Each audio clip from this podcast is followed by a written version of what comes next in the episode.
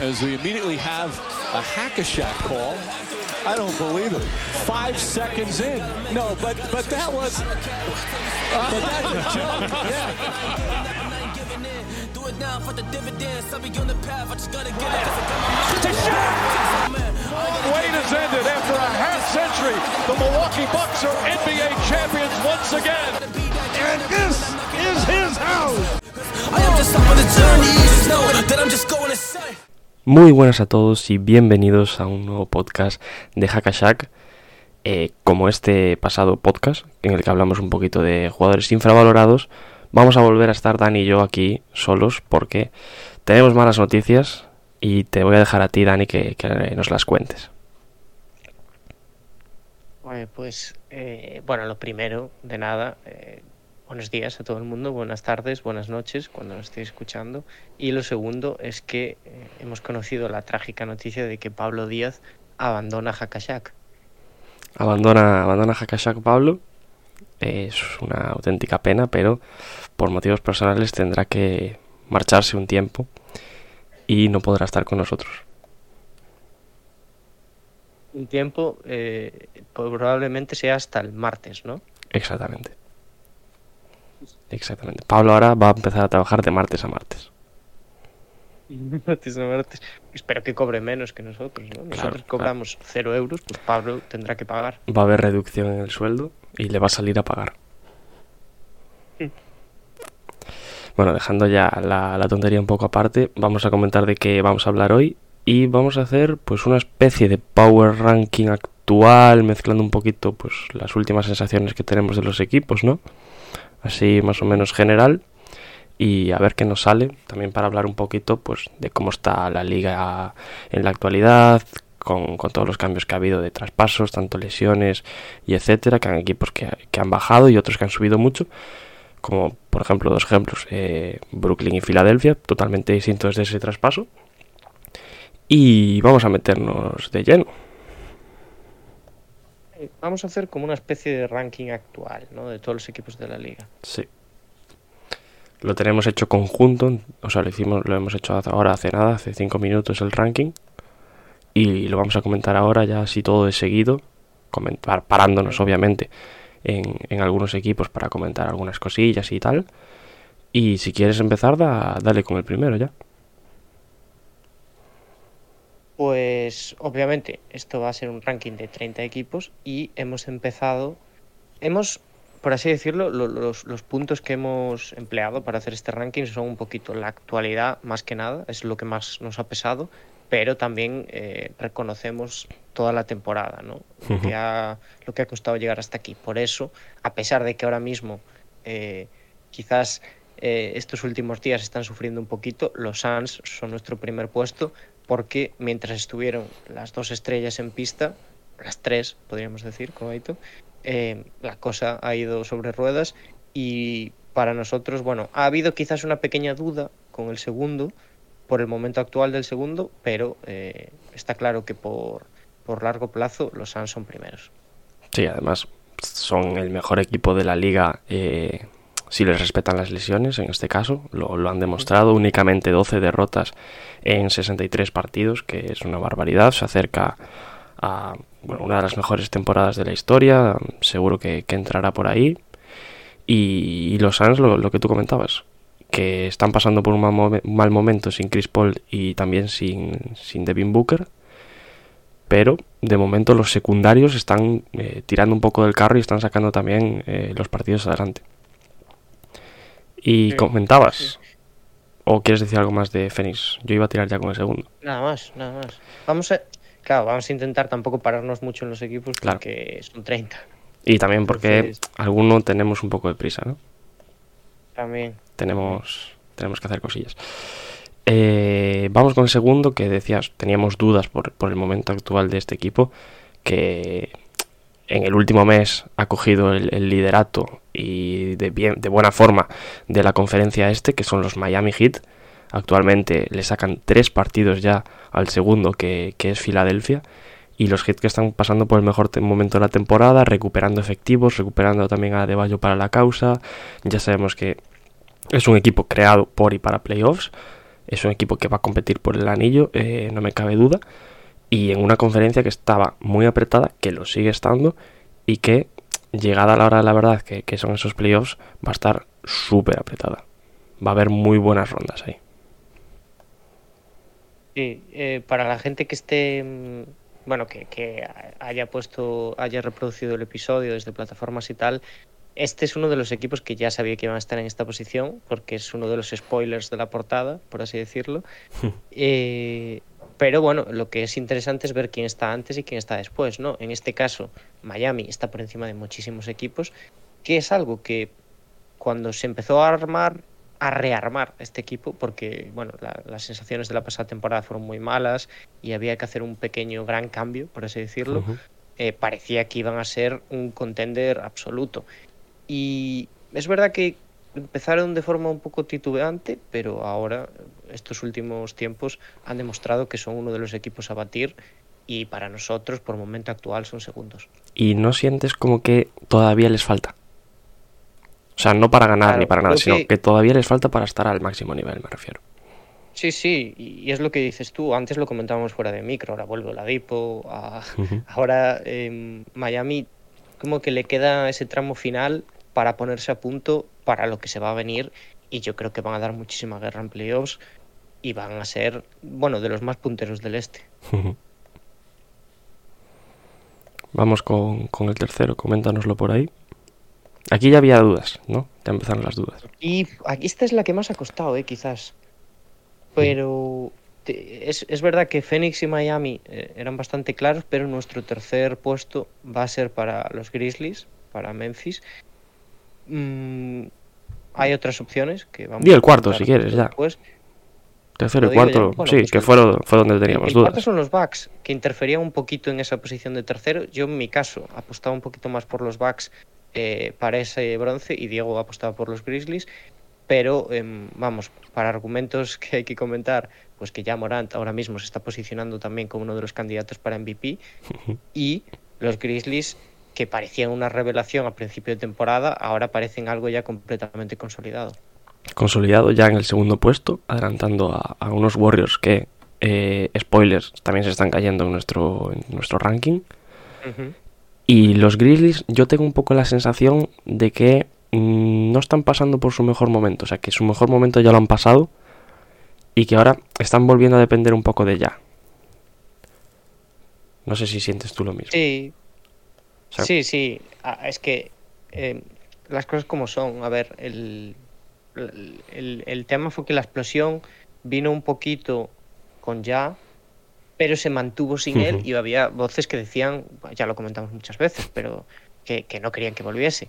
Y después de eso, eh, parece ser que ahora mismo ya es el que ha mantenido un poquito el nivel de todo el equipo y el nivel que está demostrando es mm, ahora mismo, ya lo digo, eh, ya lo he comentado también, pero para considerarlo candidato al MVP y está llevando un poquito a rebufo a estos Grizzlies que yo creo que igual se le quedan un poco grandes los playoffs, que se me entienda, por el puesto en el que los hemos colocado aquí en este ranking. No, no y creo porque que les falta ser- experiencia también. Claro. Pero eh, la temporada regular son, es merecedora de que estén aquí arriba. Sí, totalmente de acuerdo. Y cuarto Milwaukee, que lo venimos diciendo durante todo el año, de menos a más, dejando mejores sensaciones en los últimos meses. Eh, todavía les cuesta sacar ciertos partidos, pero se ve que son el equipo mm, mejor construido, o sea, no mejor construido, pero como el que más sólido puede llegar de cara a playoffs. Para, bueno, entre los favoritos me refiero. Es que al final saben lo que les funcionó el año pasado. Y, y que hacer una temporada regular constante y, y tampoco demasiado exigente, porque ya vemos que los Bucks nos están matando mucho, les va a asegurar que en playoffs tengan disponible eh, toda la energía de los jugadores para hacer otra vez ese push que hicieron el año pasado. Y este año le tenemos mucho más miedo que el pasado porque sabemos de lo que son capaces. Y con un Giannis que está pasando un poco también bajo el radar. O candidato MVP, ¿no? Mi candidato a MVP. Bien, me gusta eso. Me gusta eso. Eh, vamos para la quinta posición. quinta, sexta y séptima, igual, era los, las teníamos así un poco seguidas, ¿no? Esto difícil también, ¿eh? O sea, por ejemplo, el que tenemos en la quinta posición, hace unas cuantas semanas hubiésemos, lo hubiésemos puesto bastante más abajo. Totalmente de acuerdo. De Pero hecho, es que cuando juegan bien, cuando este equipo juega bien, es imposible no tenerlo arriba de todo. Y son los Jazz. Utah Jazz, que recupera efectivos y se nota que dan ese salto de nivel que, que le pedíamos. Sí, sí, sí, es que es eso. O sea, yo creo que al final de Utah siempre hay muchísimas voces que los critican un montón cuando hay un pequeño bache. Y hasta los propios jugadores han aprendido, eh, hablo de Mitchell y de Gobert, a guardarse un poquito todo lo que le quieren decir a esa gente y demostrarlo en pista. Y de momento lo estamos viendo y ojalá esta temporada les vaya mejor en playoffs para que se siga asegurando este proyecto. Y te voy a decir una cosa, yo creo que les viene eh, muy bien el hecho de no haber, no haber sido el primero o el segundo como el año pasado y el estar pasando también un poco desapercibidos por ahí atrás, con, esos problemas que tuvieron, pero estar cuartos, tranquilos, pues es verdad que pueden asaltar incluso el tercer puesto, pero yo creo que les va a venir muy bien de cara a playoffs. También a priori mm, parece que el emparejamiento que tendrían pues tampoco sería contra un super equipo, aunque está muy bien también Dallas Mavericks, que es ahora mismo el quinto. Pero yo creo que está en una mejor posición que, que el año pasado y que el anterior también, por, por hilarlo, para, para poder hacer una buena carrera en esos playoffs y quién sabe, pelear por, por a lo que nunca han llegado. Sí, yo estoy de acuerdo. Aún seguimos un poco con el run run detrás de lo que hicieron en el, en el cierre de mercado y que podrían haber hecho más. Hmm. Pero mm, vamos a darle ese voto de confianza. Como, mira que bien hilo, también se lo vamos a dar a los Sixers que nos han demostrado que la pareja en Bid Harden es merecedora de este sexto puesto de Hackashack. Los Sixers en la sexta posición. Eh, y sí, total, total. O sea, los Sixers están en un ascenso meteórico también desde la llegada de Harden, eh, emparejándolo con Embiid y también con, con ese Tyrese Maxi que está sorprendiéndonos a todos. Y ya van segundos. Filadelfia, que creo que cuando llegaba que cuando llegaba Harden estaban en sexta posición, quinta posición, bastante lejos. Y ahora mismo son segundos, unos Sixers que a principio de temporada, mm, yo me incluyo, incluso eh, eh, sin Harden los poníamos eh, fuera de playoffs, directos. Sí, pero, Y- pero no porque no quisiéramos, ¿eh? No, no, ya, porque no le me acuerdo de La veíamos. conversación que tuvimos, ¿eh? No, no lo veíamos. Claro, me acuerdo de la conversación que tuvimos, que era, bueno, yo creo que le va a ir bien a, a los Sixers, pero es que hay tanto equipo, tanto equipo bueno, que era imposible meterlos directos en playoffs. Y aún así, sin Harden, nos han callado la boca. Y eh, la sociedad que han formado estos dos bestias eh, no es que solo haya fortalecido mm, a, a cada uno de los jugadores, sino que también ha potenciado a Therese Maxi y al equipo en general. Ayer derrota sin, sin Harden. Eh, No, no eran muy fans de que los metiésemos aquí y dijeron, bueno, vamos a perder para cuestionar un poquito esta decisión de los chicos de y, puede, y puede ser, también te digo, que vayan subiendo escalones en las próximas semanas si se mantiene esa conexión entre las dos estrellas de, de la franquicia. Y séptima posición para el que para mí es el mejor equipo del momento. Sí, sí. Suena raro poner los séptimos y decir que son los mejores del momento, pero tampoco nos queremos columpiar mucho. No, Claro, es que e- es, es un poco extraño porque los Celtics ahora mismo podrían ir primeros en un power ranking de las últimas semanas o del último año, pero por esas primeras impresiones que nos dejaron en, hasta que acabó el 2021, tenemos que tener un poquillo de cuidado con ellos porque sabemos que estos cambios que ha hecho Udoka han venido para quedarse, que también la incorporación de Derrick White ha sido fundamental, que lo va a seguir siendo y lo va a ser en playoffs, pero no nos atrevemos a decir que son uno de los mejores equipos de la liga, aunque ahora mismo, por nivel, son el mejor. te decía antes de, de empezar que me iba a poner aquí un poco las estadísticas desde el, desde el deadline y son sextos en offensive rating con 117. Eh, terceros en el defensive y obviamente primeros en el net rating. Con poca diferencia, el segundo me sorprende, luego lo comentaremos. Pero es que la defensa, sobre todo la defensa, que es lo, que más ha, mejorado en, esta. bueno, desde, este, desde el comienzo de este nuevo año. Y sobre todo también con la, con la llegada de, los nuevos jugadores de White y de, y de Tice, que son unos nuevos Celtics. Son unos Celtics que nadie se esperaba en ningún momento.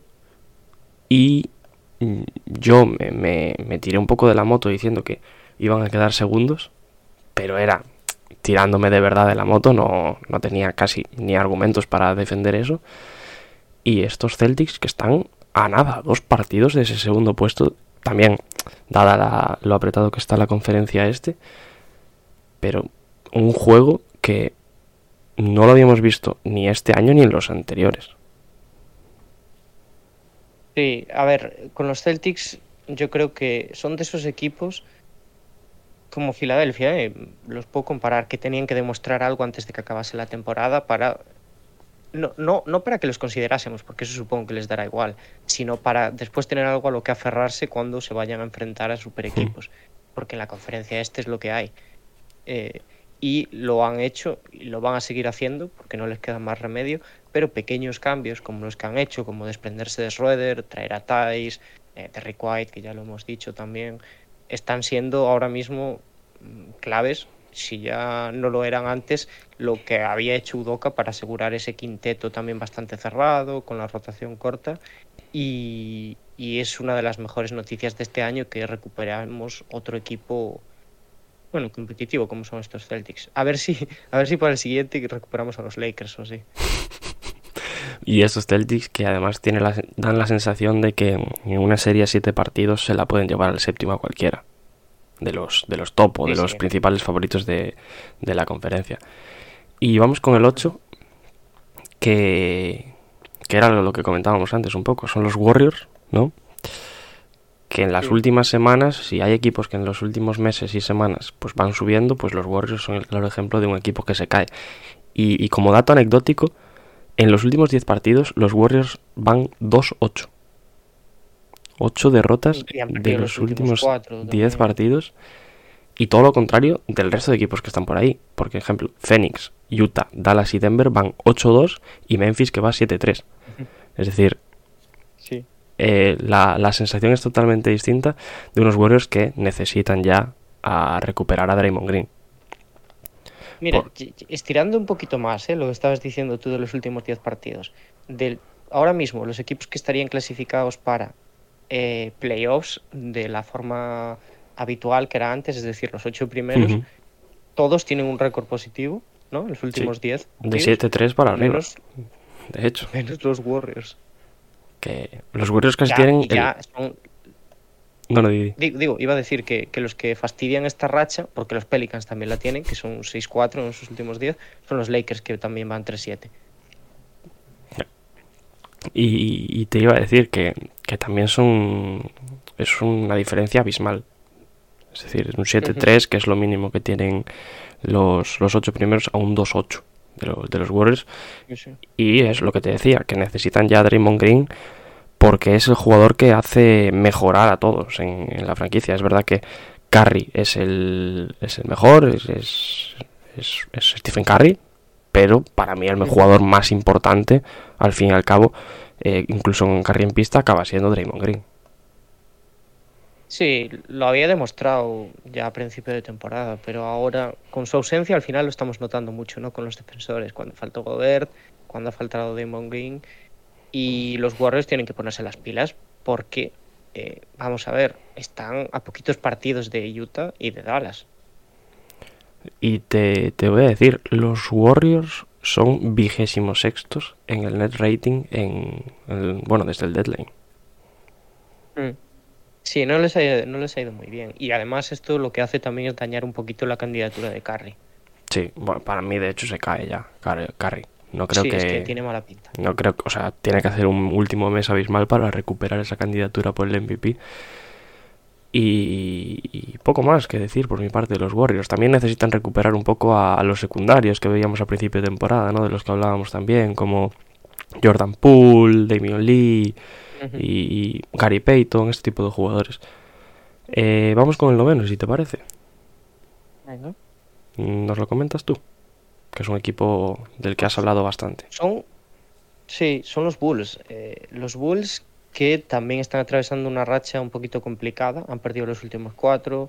También eh, están ahí un poquito en el medio de, esa clase alta de la conferencia este. Y a pesar de que DeRozan sigue arrasando por todas las pistas que pisa, le está costando un poquito al, conjunto, al resto de jugadores, al resto de, piezas de los Bulls, seguirle el nivel o, la estela a, esta estrella que ya es de Rosa. Y es un equipo además que ha tenido muchos problemas que, con las lesiones en los últimos meses. Lonzo Caruso, eh, Yo creo que necesitan volver a juntar al, conjunto, eh, al completo, para eh, intentar de cara a esos playoffs poner las cosas difíciles al resto de equipos, porque sí que es verdad que igual en los primeros meses o incluso también diciembre, enero de, esta temporada, veíamos como los Chicago Bulls podían ser un, ser un equipo importante en esos playoffs, pero con el paso de las semanas también parece que se nos están cayendo las sensaciones que tenemos de ellos, un poco ligadas a esos problemas que están teniendo sin sus principales jugadores. Sí, eh, a ver, es que es un poco eso. O sea, al final de los Bulls, si te das cuenta, de lo único que se habla ahora es de DeRozan. Que, hombre, está bien, pero como equipo, como aficionado también de, los Bulls, yo no, eh, me refiero en general, que no les debe gustar eh, escuchar cosas buenas solo de su jugador estrella, porque al final son un equipo que ya se desmarcó rápidamente para ser una de, de las apuestas principales de este año y ahora estamos viendo que bueno, le, está costando un poquito. Yo, aún así, creo que tampoco le viene mal que no esté en, el ojo del huracán, ¿eh? porque es un equipo que puede hacer mucho daño después en playoffs y que si va con muchas expectativas, la gente se lo iba a comer vivo y caía rápido. Y ahora creo que, bueno, a pesar de que está dejando peores sensaciones, que vamos, espero que la recupere, le puede venir mejor a la larga. ¿eh? Puede ser. Vamos, vamos con el décimo. Eh, y aquí tenemos décimo y un décimo. Creo que son dos equipos que están en una buena racha. De la misma conferencia, incluso los podemos comentar juntos. Porque tienen un récord más o menos similar. Que son Dallas en nuestra décima posición. Y Denver Nuggets en la undécima. Y, bueno, vamos a empezar por Dallas, que, es el que tenemos por delante, que es, el, que es el que tenemos, perdón, en la décima posición. Unos maps que eh, hemos criticado mucho ese traspaso de Porzingis, pero les ha salido bien. Les ha salido, por así decirlo, a la perfección. Además, un Porzingis. igual tenemos que rectificar, nota. Un Porzingis, iba a decir, que todavía no ha jugado con Washington. Es decir, que Dallas quizás sabía lo que tenía y, y por eso apretó el gatillo de esa forma por Dinwiddie y por Bertans. Y dejando a Bertas a un lado, la, situación de Dinwiddie en, en Dallas es prácticamente perfecta. Ha llegado y ha triunfado, ha entrado por la puerta grande, está jugando muy bien, además compaginando muy bien con Luca también. Eh, echando a un lado a Jalen Brunson, que estaba haciendo una gran temporada y que está en año de contrato también.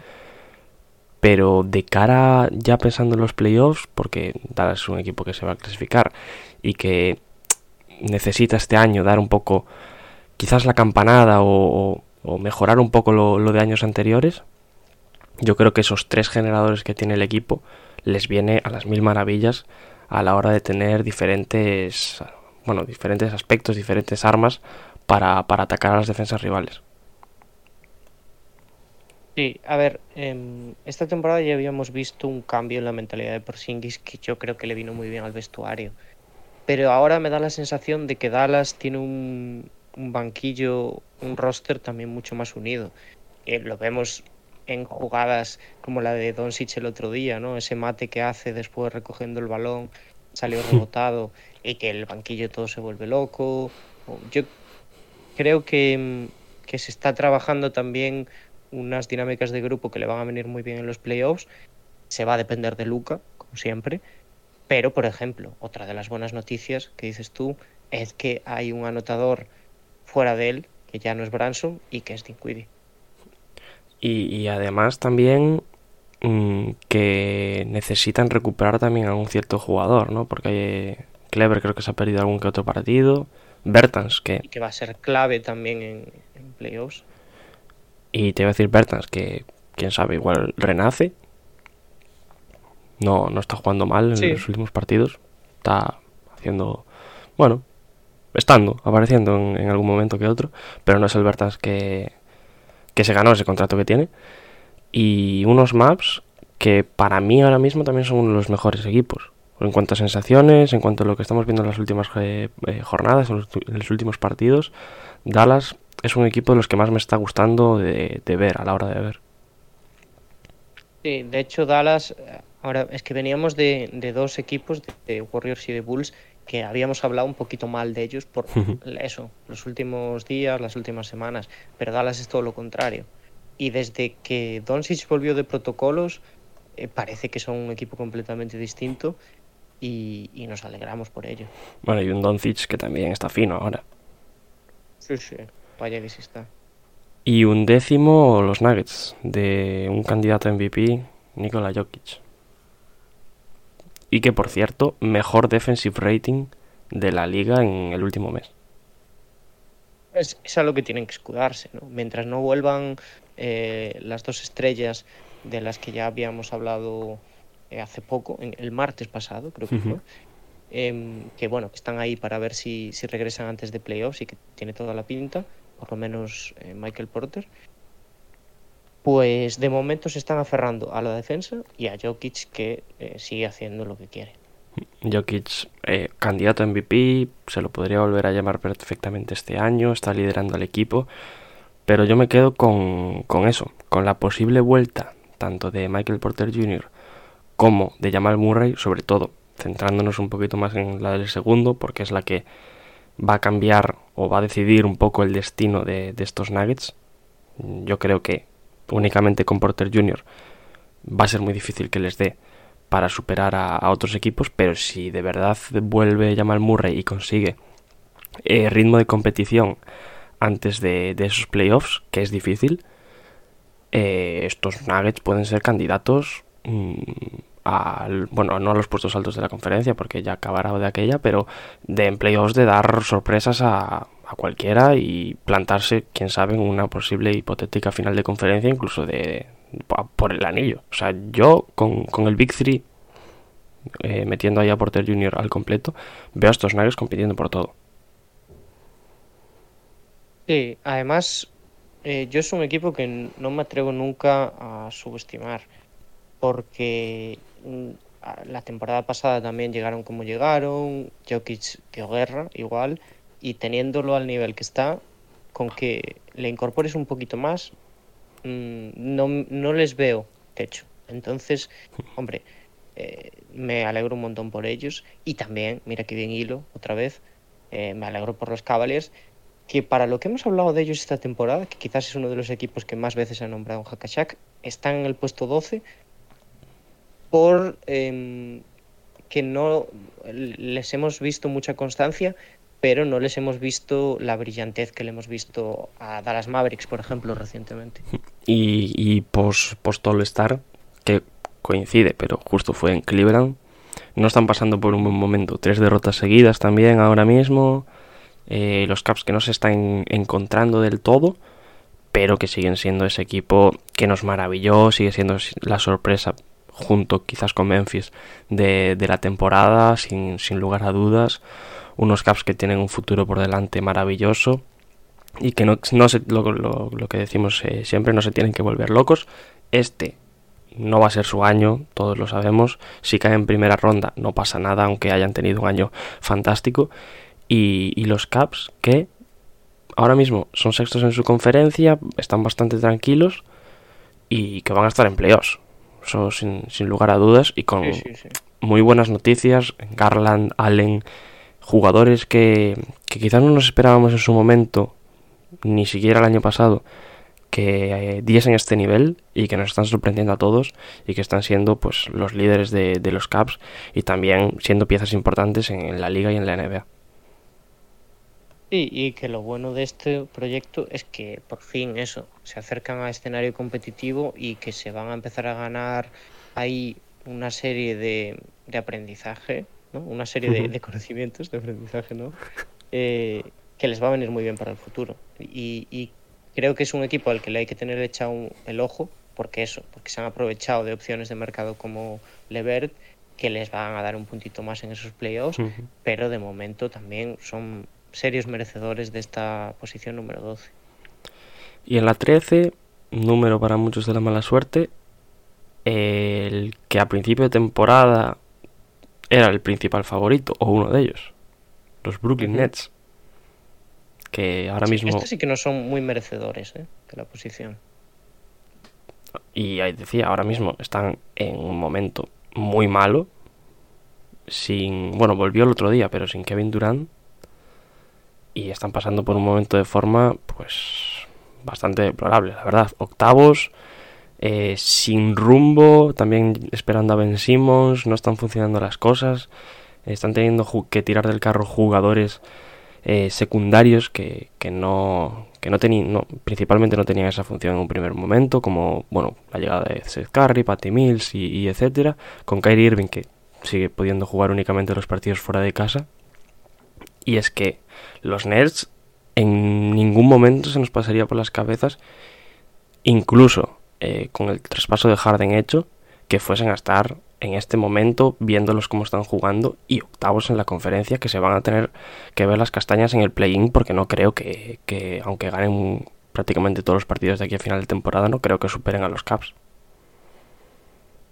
Sí, es que es eso. A ver, ahora mismo empieza una carrera que va a ser Durant contra los Cavs y, y vamos a ver quién la gana. Obviamente tienen mucha ventaja los Cavs, pero es que Durant también es Durant. Entonces yo no me atrevo a poner la mano en el fuego, pero sí que tiene pinta, por lo menos, de que se van a tener que, ganar las castañas ahí. Y, y bueno, es una temporada bastante desilusionante, pero ya sabemos que eh, estos Brooklyn Nets están hechos para lo que están hechos y ahora con Ben Simmons y con mm, esa decisión de que parece apuntar que Kyrie va a poder jugar en los playoffs también en casa, eh, pues nos deja un equipo que no creo que esté en la posición número 13 cuando vayamos a playoffs. y que se van a tener que jugar casi seguro esa posición de play-in el primer partido con los Raptors, que tampoco es un equipo que pase muy desapercibido. No, no, no, desde luego.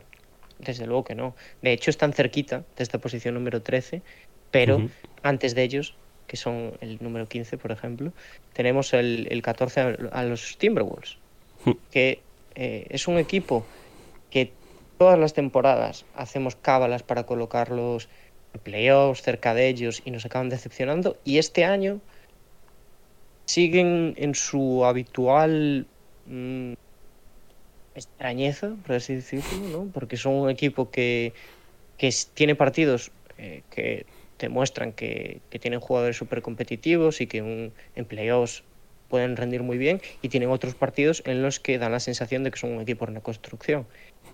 Aún así, dentro de estas idas y venidas, creo que esta ha sido una de las temporadas más eh, regulares, si se puede decir, de los Timberwolves recientes y creo que hay cosas a las que aferrarse y este año yo si fuese aficionado de Minnesota estaría contento porque parece ser o que mm, bueno va a haber postemporada Bueno, yo no, no me la jugaría tanto, ¿eh?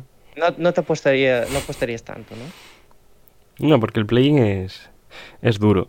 Pero Es lo que que, es, sí, sí. es, lo que es lo que decías de, de Minnesota. Dentro de la irregularidad que tiene este equipo, pues no lo están pasando tan mal.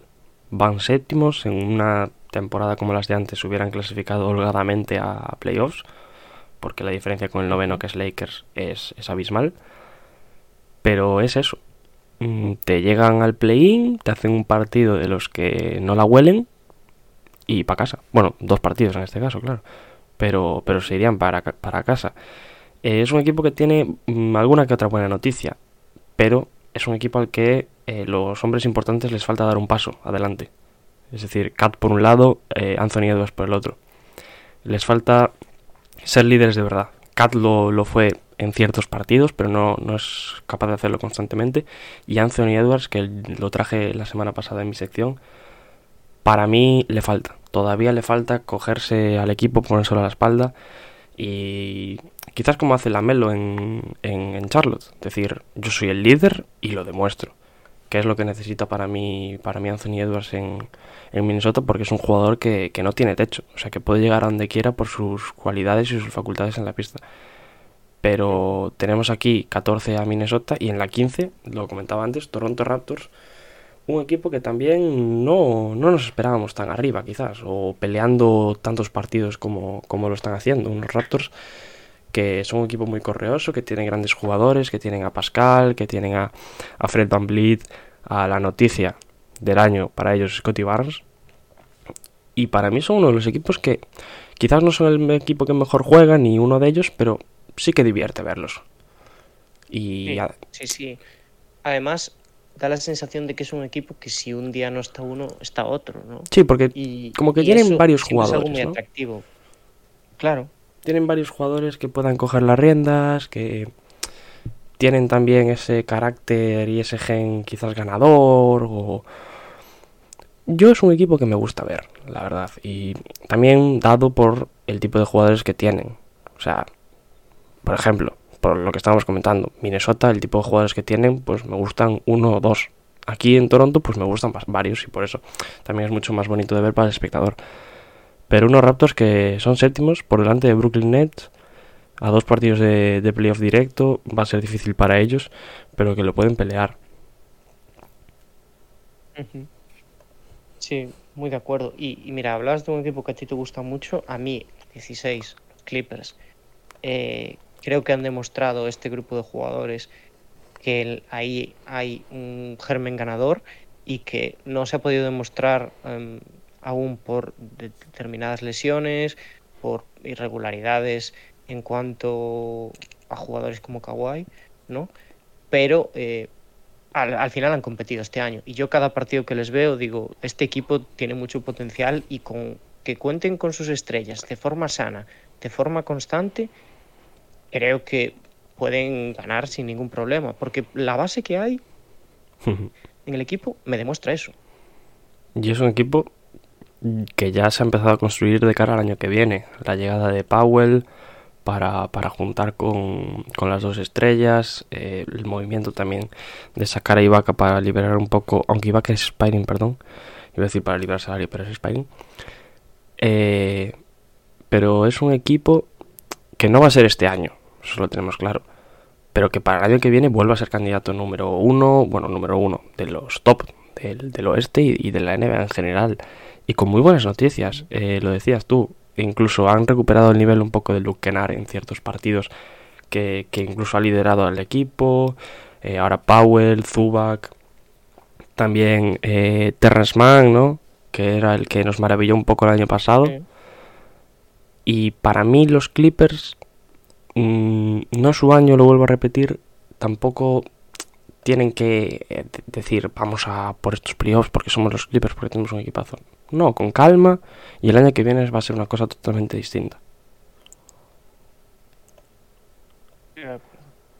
Y vamos con el 17, que es Charlotte Hornets, y te voy a dar un dato para empezar, ¿vale? Porque mm, lo, lo llevo pensando varias semanas este dato, quería soltarlo algún día, toca hoy. Eh, los Hornets son novenos, ¿no? A, a tres partidos de Toronto, que es séptimo. ¿Sabes cuántas prórrogas han jugado los Hornets? Muchísimas, es verdad, ¿eh? Siete. ¿Sabes cuántas han perdido? Las siete. Seis. Las 7. Este equipo estaría en una posición totalmente distinta de haber ganado la mitad de ellas. Yo solo vengo a decir. Ya. Sí, sí, sí. Eh, es otro de los equipos en los que nos gusta mucho, yo creo que alabarlos de primeras y que después acaban demostrando que no son ese equipo tan, tan real que intentamos vender normalmente, pero aún así es súper divertido de ver por el estilo de jugadores que tienen. Ha encontrado en determinadas piezas eh, como Bridges, como eh, Kelly Oubre, pues una serie de jugadores que les van a servir muchísimo para el futuro y siguen buscando ese interior que les asegure les asegure algo más de lo que les asegura Plumlee, de lo que les asegura ahora Harrell que ha llegado y creo que va a ser determinante que en el futuro encuentren a ese jugador. Eh, y te, voy a te iba a decir algo que, que estabas comentando y se me acaba de ir ahora completamente la cabeza eh, sobre Charlotte. No sé qué era. Pido perdón, ¿eh? Oh. No sé nada, volvemos después si te acuerdas y seguimos. Ah, eh, de Bridges, por cierto. Que a ver qué hacen ahora, ¿no? Porque Sí, no sí, lo renovaron en su momento y está haciendo la temporada claramente de su vida, pero un jugador que nadie se esperaba tampoco que estuviera a este nivel, anotando lo que está anotando y produciendo para el equipo lo que ha producido, sobre todo en ese inicio de temporada y que ha conseguido mantener, que es algo que tampoco nos esperábamos, ¿no? Porque nosotros al principio de temporada decíamos, sí, muy bien, pero es un jugador que se puede caer en cualquier momento. Y aunque ha bajado un pelín su producción, ha conseguido mantenerse en esta regularidad y está destacando en estos Charlotte Hornets. Yo, si te digo la verdad, creo que van a pasar por el aro, ¿eh? Yo creo que también, o sea, para ellos, Yo pasaría. para ellos va a ser obligatorio y puede envejecer muy mal eso, ¿eh? Sí, eso es verdad, pero hay que hacerlo ahora mismo. Visto lo visto. Vamos con el 18. Con el 18 que también, aunque vaya de decimoctavo, es uno de los mejores equipos del momento. O el Ha que, subido muchas posiciones. o el que ha dado un cambio mayor, ¿no? Sí. Que son Y los... que, eh, estamos esperando ahora por otro cambio. Que son los Pelicans. Sí, sí. Sí, sí, sí. Eh, se dice ahora que va a volver Zion. Porque podemos decir que le han allanado un poquito el camino. eh, entre ellos está Jonas Balanchunas, que ya hablamos de él el otro día en jugadores más infravalorados. Está CJ McCollum y está Brandon Ingram, que son los artífices de lo que está pasando ahora mismo en Pelicans y que da un poquito de esperanza a los aficionados para poder pelear en la postemporada. Te voy a hacer una pregunta. ¿Tú crees que va a volver? Yo creo que está obligado a volver. ¿Pero tú crees que estará bien como para volver? Eso ya, mira, Es que... yo creo que va a estar mejor de lo que se espera que esté, pero no sé si va a estar bien. Es que yo podré, podría decirte que este es un- uno de los culebrones de los últimos años, ¿eh? Sin duda. O sea, con- ha habido muchísima mística detrás de, de esta situación de Sion Williamson, porque yo a día de hoy desconozco el motivo real por el que no está jugando, porque no me creo lo de que haya tenido tropecientas lesiones, que haya recaído, que ahora sí una uña del pie o lo que le duela. O sea, yo no me lo acabo de creer. Algo más hay, algo más hay, se sabrá con el tiempo, pero de momento parece ser que está alargando esa vuelta. Y a la espera de, de su regreso, McCallum y bueno, lo que comentabas, McCallum, Balanchunas e Ingram liderando al equipo, sobre todo la llegada de McCallum, que le ha dado un cambio y un giro total al, al devenir de la franquicia. Lo comentábamos en su momento. Luego también hablaremos de este otro equipo. Pero los Pelicans y los Kings eran los dos equipos que querían dar ese salto de calidad y meterse en ese play-in, pelear los playoffs este año. A uno le ha salido de maravilla y a los otros totalmente lo contrario. Luego hablaremos de, Sacramento, pero los Pelicans ya son décimos, están a un partido de los, Lakers, eh, que podrían tener ventaja de campo en ese partido del, play-in contra los Angelinos, y jugando eh, muchísimo mejor, no solo ya de que el principio de temporada, que, empezaron horriblemente mal, pero desde el deadline, el mejor juego que hemos visto en los Pelicans en los últimos tres años. Sí, sí, sí. No, no tengas miedo a decirlo. Es así. Y ya que hablabas de los Lakers, vamos a decir que antes de llegar a esa posición número 20, en esta 19, tenemos al equipo angelino. Aquí no está Pablo para rajar de ellos. Ya hemos rajado suficiente durante toda la temporada, pero em, los tenemos aquí, obviamente, por expectativas, los tenemos aquí por la irregularidad que están teniendo los jugadores estrella, menos LeBron, ¿no? Que ahora que el otro día metió ayer, ayer, Ayer, metió ayer. 56 puntos, que está tirando un poquito del carro, se cae a pedazos, pero los Lakers hay que decir que a estas alturas son una decepción absoluta. Sí, sí, sí, sí, sin lugar a dudas. O sea, eh, ya yéndonos un poco del, del juego del equipo, de la situación, el hecho de que a día 6 de marzo se está hablando de que Westbrook no va a jugar en la franquicia el año que viene, a mí, si fuese aficionado a los Lakers, me tocaría las pelotas. O sea, estás peleando por entrar en playoffs, que ni estás. Y estás ya pensando que, bueno, en, parte me parece bien porque este año no van a hacer nada. Pero ya estás pensando en traspasar a Westbrook. O sea, tiras ya la sí. temporada. Me parece perfecto. Tiras la temporada. Pero es que si esto lo hace por los Pelicans, vale, pero es que eres Los Ángeles Lakers.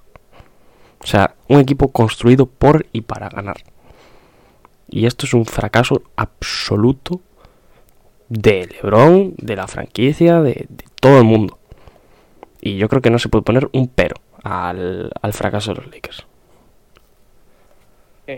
Aún así, que es lo que comentamos siempre, da un poco igual el ranking en todos los equipos en los que esté LeBron en postemporada. Pero, pero Mm, ya no es lo mismo. el- No es lo mismo, no es lo mismo. Pero da igual.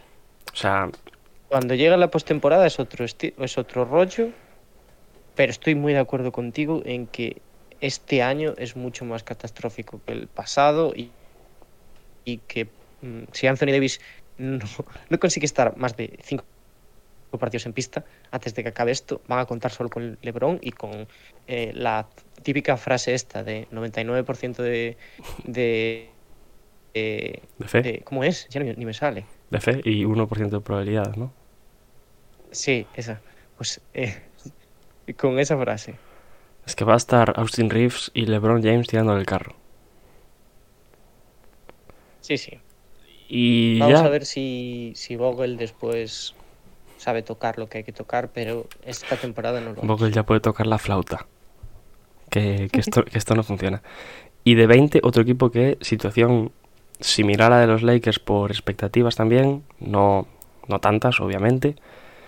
Pero Atlanta Hawks, que también nos esperábamos a principio de temporada que estuviesen muchísimo más arriba de lo que están, también jugando muchísimo mejor de lo que están ahora, nos esperábamos que estuvieran. Y que también están dependiendo muchísimo de Trey Young. O sea, las cosas como son, el equipo no acaba de funcionar. Eh, llegó a estar fuera de playoffs, de play-in, perdón, y dijimos que ya iban para arriba, empezaban a mejorar, pero se han vuelto a estancar otra vez en, en esa décima posición, empatados ahora con Charlotte, lo están pasando mal, y da pena porque es un equipo que, que lo vimos el año pasado. Llegó a una final de conferencia, a por sorpresa, anecdóticamente un poco, pero que era un equipo que nos esperábamos mucho más sólido de cara a este año y no lo está siendo para nada. Yo estoy muy desencantado, si te digo la verdad, ¿eh? con, con Atlanta. Y no, no sé muy bien por dónde tirar. La única conclusión que saco es que mm, hay que darle un par de vueltas a este equipo la temporada que viene. Y este año, pues, es te- temporada de bajar la cabeza y no decir mucho como la de Nueva York. Que los tenemos no muy lejos de aquí. Y bueno, este año no hubo cama de por medio, pero el récord también es muy malo, como, como en, Sí, sí. en aquel momento con Joy Pierce. Y de 21, Nos hicieron, nos hicieron un amago de que después del tema Camp Reddish iban a, a hacer un, un- bueno, una incursión hacia los playoffs, pero era un, un amago de estos feos. y decía que de, bueno, ha coincidido que de los 20 primeros son los equipos que están en, en el play, hasta el play-in de cada conferencia. Y ahora vamos casi con los que están fuera. Y de 21, Vamos con- el que para nosotros es el que en mejor situación está de, de todos, que son los Washington Wizards. Mm, yo ya no sé qué, cómo llamarla, lo de Washington. Si reconstrucción, si... yo creo que no tiene nombre lo, lo que están intentando hacer en, en- en los Wizards, pero ahí se mantienen. Un décima posición, ganando un partido sí, uno no, sin Porzingis, que ya lo van a tener para el año que viene. Yo no sé qué esperarme de estos Wizards. Yo creo que es un equipo de los que más está en tierra de nadie, de que no sabe lo que hacer Ujú. Porque empezaban con un proyecto diferente, con la llegada sobre todo de los jugadores de los Lakers, ya se han sacado a dos de encima, también tienen a Kuzma por ahí que, está destacando y está siendo pieza importante en el equipo este año, pero yo no acabo de entender un poco el rumbo que, que quieren seguir estos, estos Wizards. A ver, eh, yo entiendo que no es consuelo para nadie porque al final prometían que iban a ser un equipo distinto a principio de temporada, pero estos Wizards, Y lo fueron, eso. lo fueron las dos primeras semanas. sí, sí, sí, pero, o sea, los Wizards han vuelto a donde estaban antes y han vuelto a la mediocridad absoluta, teniendo una estrella como Bill en su mejor momento. Mm, Entonces tienen que plantearse un poquito, es lo que dices tú, qué quieren hacer a partir de ahora. Yo creo que han hecho bien reclutando a Porzingis, a ver si sale de ahí algo provechoso. Bueno, también Pero- es un, un jugador que, que le puede gustar a Bradley Bill para, para renovar este año. Sí, sí. Sí, yo, yo creo que todo está encaminado a, a la renovación. Pero es que también me, me cuesta un poquito ver al equipo porque parece que está maldito, ¿no? Porque este año, eso, dieron sensación de que iban a ser algo más y, hombre, aunque era, era imposible mantener el nivel que estaban dando, pero yo qué sé, caerte a donde estabas antes con un equipo bastante mejor, objetivamente, pues no sé. También el hecho de perder a, a Bradley Bill tanto tiempo le- les ha afectado bastante. Y tampoco estaba teniendo eh, Bill su mejor temporada, sobre todo comparándola ya con la, con la del año pasado. Y en el 22 tenemos a los Blazers. A Portland Trail Blazers que también ahora mismo está en tierra de nadie, pero por lo menos parece que tienen una idea de cara, de cara al futuro, apostar ahora mismo por los jóvenes, sobre todo por ese Anthony Simmons, que se espera que sea el, el base titular de la franquicia si se marcha Lillard o de poder emparejarlo con él y, que en verano mm, es ponen toda la carne en el asador para el verano. Y ahora mismo están pasando por un trámite de acabar la temporada y de cara al draft también Sí. pensar un poquito. Quién sabe si como selecciones o como posibles piezas de intercambio esas picks y a ver qué tal. Porque este sí que es un equipo que podemos decir que puede ser eh, contender el año que viene pero que ahora mismo mm, está en tierra de nadie que mm, está prácticamente que ellos quieren que se acabe la temporada ya y que llegue el verano cuanto antes Totalmente. Pero aún en esa en ese final de temporada que van un poco por inercia, van ganando algún partido. Y dentro de, de estos equipos malos, por así decirlo, son estos 10 últimos, pues los Blazers son de los mejores. y apostando por los jóvenes ahora mismo Sí, sí, sí. Poco tienen que perder, pero bueno, están sacando alguna conclusión interesante, ¿no? Como el de Manferni Simmons y, y demás. y en el, el Big- 23, eh, iba a decir otro equipo que también está sacando buenas conclusiones y que tiene también un proyecto sólido más o menos Sí, y que a los Blazers quizás no le interesa demasiado ¿no? Eh, subir posiciones, pero a los Spurs em, yo creo que sí que le puede interesar, ¿no? San Antonio, bueno, ahora ya me parece difícil que cualquiera de estos equipos llegue al play-in, porque los. Pelicans están pasando por un buen momento y no creo que los Lakers, por muy mal que estén, quieran quedar fuera del play-in, así que acabarán ganando algún que otro partido. Pero estos Spurs que yo veo noticias positivas en San Antonio. Sí, sí, sí.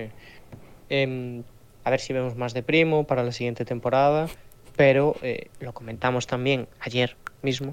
Eh, de John T. Murray, que es uno de los jugadores más infravalorados también de la liga, el All-Star más barato este año. Kevin Johnson Y- también, por ahí.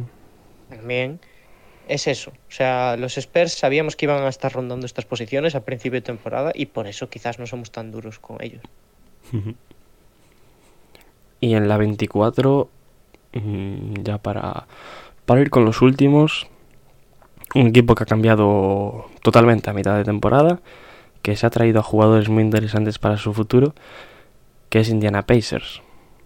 Un equipo que yo mm, lo voy a seguir repitiendo, a mí me parece que no está en reconstrucción. Yo creo que tiene un equipo competitivo.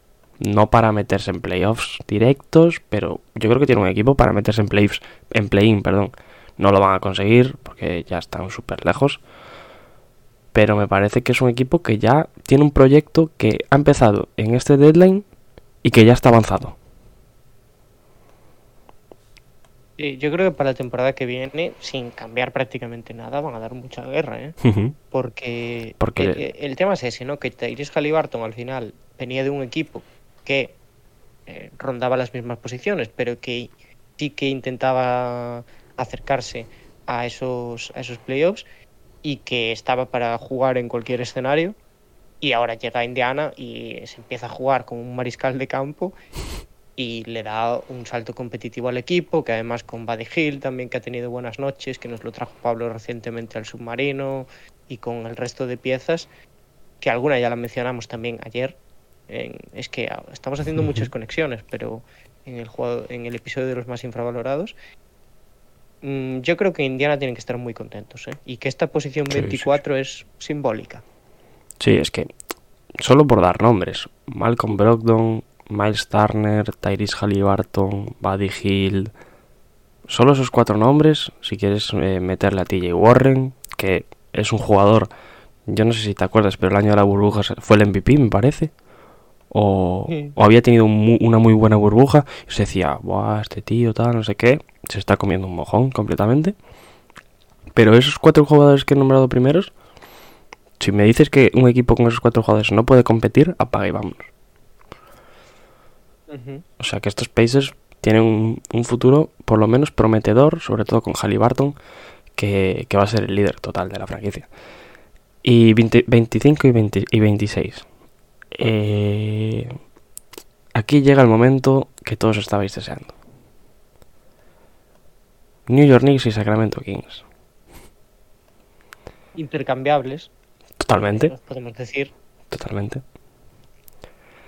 Yo no sé cuál de los dos es más eh, desastre. Sí, lo que pasa que yo creo que hemos hecho un poquito. A ver, Sacramento, siendo sinceros, ahora mismo tiene mejor equipo que los Kings, que, que los Knicks, perdón. ¿No? Sí. Contando todos los lesionados que tienen los Knicks también. Claro, y todos los rollos internos que hay y tal. Y además, teniendo en cuenta el movimiento que hicieron para asaltar esas posiciones del oeste y meterse en playoffs, pues ponemos por encima a los Knicks, pero vamos, nos da un poquito igual porque los dos son un desastre. Y a mí, me, o sea, no me molesta porque no soy fan de los Kings, pero haberte movido como te has movido de esa forma en el deadline por un jugador importante como es Sabonis, pero dando al único jugador destacable que has sacado casi en el draft en los últimos años, quitando a De'Aaron Fox, que, su- que fue una pick super alta, Fox, Fue cinco, ¿no? No sé. Eh, sí, o tres. Bueno, no sé. Y que estés así, o sea, que estés perdiendo continuamente, que no sepas con encontrar tu rumbo, ni ganar partidos, ni jugar bien siquiera. Yo es que no sé, no hay por dónde cogerlo. que, a ver, es, es eso, o sea, Sacramento había que tomar una decisión, yo estoy de acuerdo, o mantener el proyecto a largo plazo, que parecía lo más lógico, o apostar por el corto plazo. Si apuestas por el corto plazo y no consigues nada a corto plazo, Es que el corto, caso. el corto plazo se llamaba eh, entrar en playoffs este año para no ser el, sí, sí, el que más... habrá el- gente que dirá, bueno, pero para la siguiente, ya, pero para eso no traspasas a Halliburton de forma precipitada para que la siguiente temporada eh, otra vez con calma tengas que construir un equipo competitivo. Para eso te lo quedas y ya ves para la siguiente temporada lo que puedes hacer. Y esto demuestra un poco lo importante que es la historia para, para los equipos, ¿no? El no querer ser Mm. el, el equipo que más temporadas lleve sin entrar a playoffs. Y por eso han dado a su mejor prospecto de cara al futuro que sí, que lo das por un jugador con caché como Sabonis, que a priori venía a ser importante, pero te está saliendo horriblemente mal. Eh, ya veremos, ya veremos, pero uf, vaya dos, ¿eh? Eh, las cuatro últimas ya. Cuatro equipos que desde el principio de temporada se veía que, esta, que se iban a, a rondar y a intercambiar estas posiciones prácticamente. Como son los Thunder, como... Sí, Los, los decimos ya todos. sí, dilos, dilos, dilos. En este orden los tenemos de 27 a los, a los Thunder, de 28 a los Detroit Pistons, de 29 a Orlando y de 30 a los Houston Rockets, que están pasando también por el peor momento de, de los cuatro. Sí, esto, bueno, esto como estas posiciones dependen un poquito de lo que hayáis visto los equipos, lo que esperéis del potencial de ciertos jugadores. Pero si te digo la verdad, yo creo que se podría haber hecho. Si tienes que ordenar estos cuatro equipos en función de cómo les iría la temporada, los podríamos haber acertado al principio de temporada.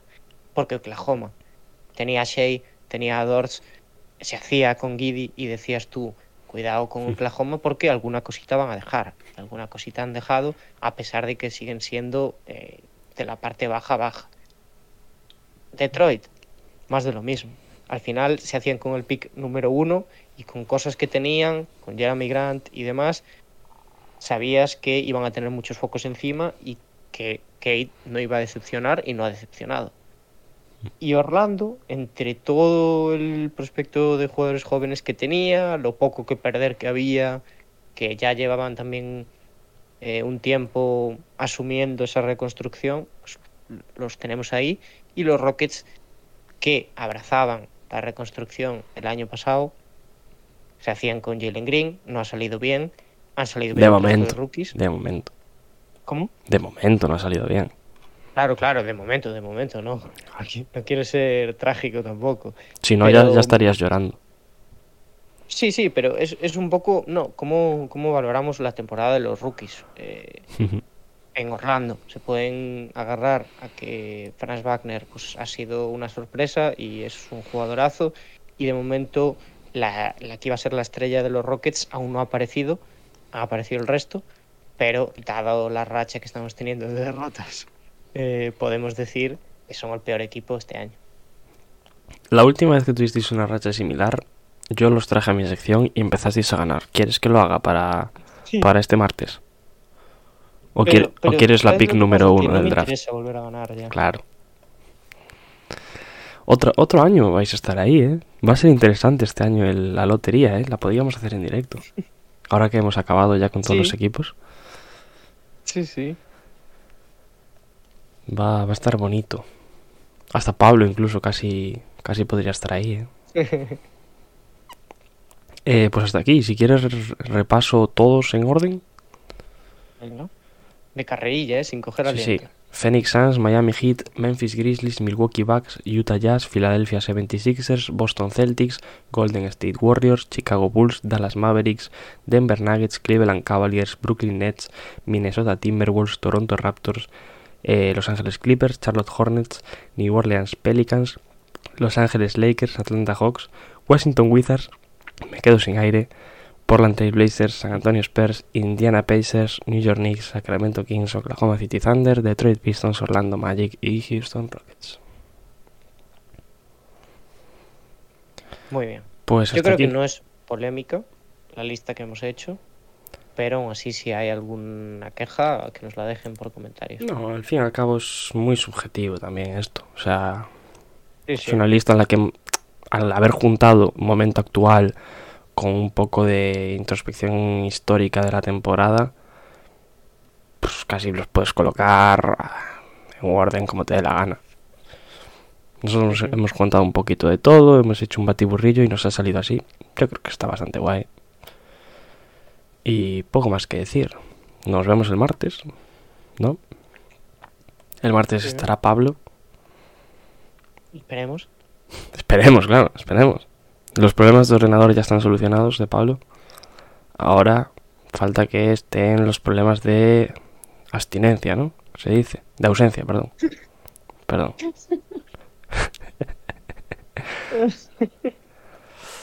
Em, sí, sí, sí. A ver, yo creo que ya para martes eh, ya habrá solucionado todos sus problemas y lo tengamos por aquí. Esperemos que sí. ¿Y quieres decir algo más para, para despedirte? Pues, pues nada más. Em, simplemente pues, invitar a la gente a que se escuchen los episodios que hemos subido este fin de y que estén preparados para el martes que volvemos ya con el- toda la actualidad semanal. Y voy a decir una cosa. eh, la semana que viene puede ser que vuelva una serie. Bueno, puede ser no. Esperemos que vuelva una serie. Por el bien de Hackashack. Y solo voy a decir que dependemos de una persona que no somos ni yo, ni Dani, ni Pablo. El burro delante para que nos espante. Siguiente spoiler. Así que si la gente nos sigue, ya sabrá qué serie va a volver esta semana. Y Eh, también, si sabe qué serie va a volver, también probablemente sepa de lo que vamos a hablar. Así que nada, muchísimas gracias a todos, como siempre, por escucharnos una vez más, por pasar, pasar bueno, iba a decir por pasaros por el directo, eh, estamos en podcast. Muchas gracias. Eh, y nada, nos vemos en la próxima. Adiós. As we immediately have a hack-a-shack call. I don't believe it. Five seconds in. No, but but that was. But that's a joke. Yeah. Do it now for the dividends. I'll be on the path. I just gotta get it. 'cause I got my. Wait has ended after a half century. The Milwaukee Bucks are NBA champions once again. And this is his house. I am just up on the journey. Just know that I'm just going to say.